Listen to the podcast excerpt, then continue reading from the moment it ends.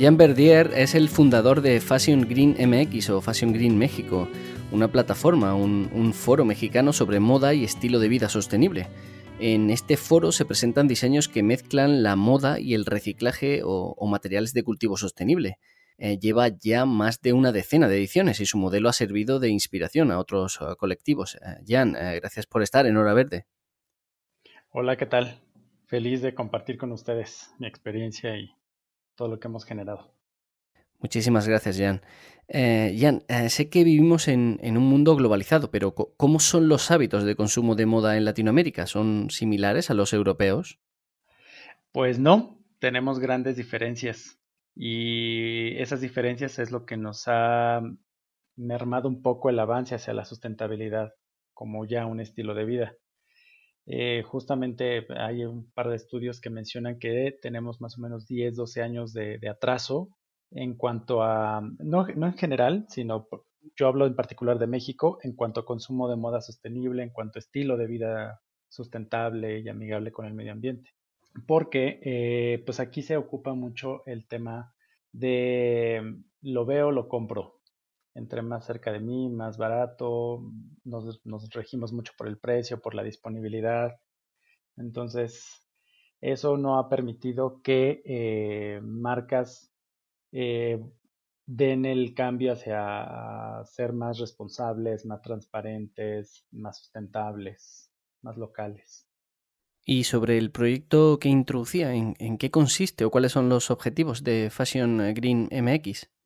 Mira, cuando yo fundé Fashion Green MX, eh, lo hicimos con la firme intención de ser una ventana para todos esos pequeños esfuerzos que se hacían de diseñadores, de marcas, de proyectos en pro de la sustentabilidad. Inició como un proyecto meramente de moda, en el que le abríamos espacio principalmente a diseñadores emergentes para que eh, presentaran sus colecciones, sus propuestas que iban en, pro de la sustentabilidad, ¿no? De repente había un diseñador que lanzaba una serie de camisetas de algodón sustentable, o otro diseñador que trabajaba con eh, textiles reciclados y así, ¿no? O muchos diseñadores que trabajan con artesanos mexicanos. Pero, eh, pues entender la sustentabilidad de la moda como meramente diseño, pues nos limitaba mucho. Así que poco a poco fuimos como agarrando experiencia y aprendiendo de, todo lo que íbamos conociendo y ampliamos el concepto y ampliamos eh, los temas y, las actividades para conformarlo como un foro y ya un foro más formal de negocios de, en el que compartíamos ideas, compartíamos eh, proyectos y nos impulsábamos. Hoy por hoy te puedo decir que eh, reunimos no solamente el tema de la moda, que es nuestro gancho principal, pero nuestra principal eh, actividad eh, eh, lo, lo, estamos llevando hacia el análisis, hacia la educación, entender qué es la sustentabilidad y para eso convocamos a expertos en diferentes áreas que aplican la sustentabilidad y que les resulta rentable, porque si la sustentabilidad no se traduce en dinero, pues nunca va a terminar de ser un proyecto o un estilo de vida real y eh, llevamos dos ediciones así. Eh, hemos incluido también una parte de, bienestar, porque creemos que el bienestar personal es un catalizador para entender y asimilar que la sustentabilidad empieza como desde nosotros, como personas, y que si nosotros no estamos bien, pues no podemos como irradiar ese bienestar hacia todo lo demás, ¿no? Y la sustentabilidad de lo que se trata es de equilibrio. Y bueno, este año tenemos nuestra edición número 12. Y en la búsqueda de, soluciones, eh, tal y como nos comentaba, según tu criterio, ¿cómo pueden asociarse los eh, productores sensibilizados para cambiar eh, este modelo de consumo de moda? Pues mira, hemos, en ese sentido, hemos hecho muchos avances, porque aquí en México pues, somos un país con gran tradición agrícola. Y la moda pues está ligada al campo, está ligada a lo agro. Eh, nos hemos salido con una empresa muy importante para entender que las fibras textiles empiezan desde el agricultor. Eh, los beneficios que tiene, por ejemplo, un algodón cultivado de manera sustentable con desarrollos tecnológicos que apoyan el campo para producir algodón que requiere menos agua, menos pesticidas, menos este, herbicidas, que eso se traduce al final en una planta de mejor calidad, en una fibra de mejor, de mejor calidad, y que eso le llega a los diseñadores para producir eh, diseños que son más congruentes con el tema sustentable.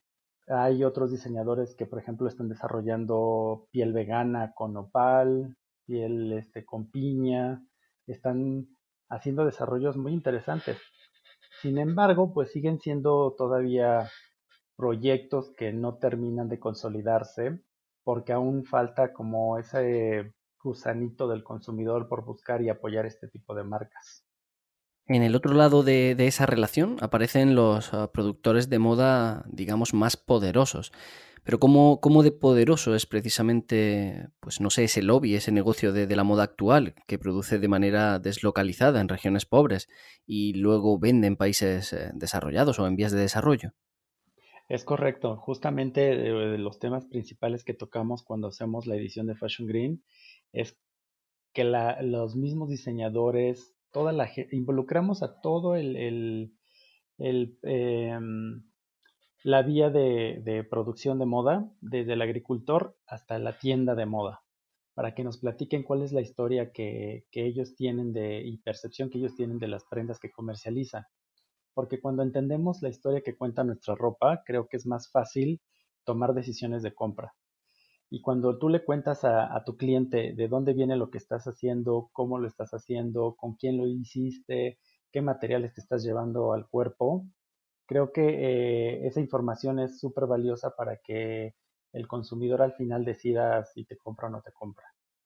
Y bueno, lo que hacen las grandes marcas justamente es esta deslocalización en el que no te enteras ni de dónde salió, ni quién la hizo, ni cómo la hizo, ni cómo llegó a tus manos, ¿no? Simplemente te vas por el precio, por el diseño, por la disponibilidad. Y para acabar con un buen sabor de boca, ¿qué casos de éxito de esos casos que me comentabas, cuáles son los más cercanos o, son más fácilmente extrapolables a otros países? Pues mira, aquí hay varias marcas mexicanas que llevan este tema de responsabilidad y de sustentabilidad muy, muy como bandera. Y eh, un caso muy significativo que ahora tengo muy a la mente es Palo de Yuca, que es una marca que trabaja con artesanas de diferentes este, regiones de México y las hace socias de su marca para que colaboren en conjunto con la diseñadora y a su vez esta marca vende en Europa. Y son diseños súper exclusivos. El tema artesanal en México es un, un trabajo muy detallado, muy valorado, de gran calidad eh, los tintes, los hilos, la manera en la que se trabaja, eh, da como resultado productos de altísima calidad. Y Palo de Yuca ha sabido como revalorizar este, este talento de los artesanos para crear una marca muy, muy bonita. Pues Jean Verdier, fundador de Fashion Green MX, eh, muchísimas gracias por estar con nosotros aquí en Hora Verde. Pues feliz de que nos hayamos contactado, que nos hayamos encontrado y ojalá que sigamos más pláticas como esta.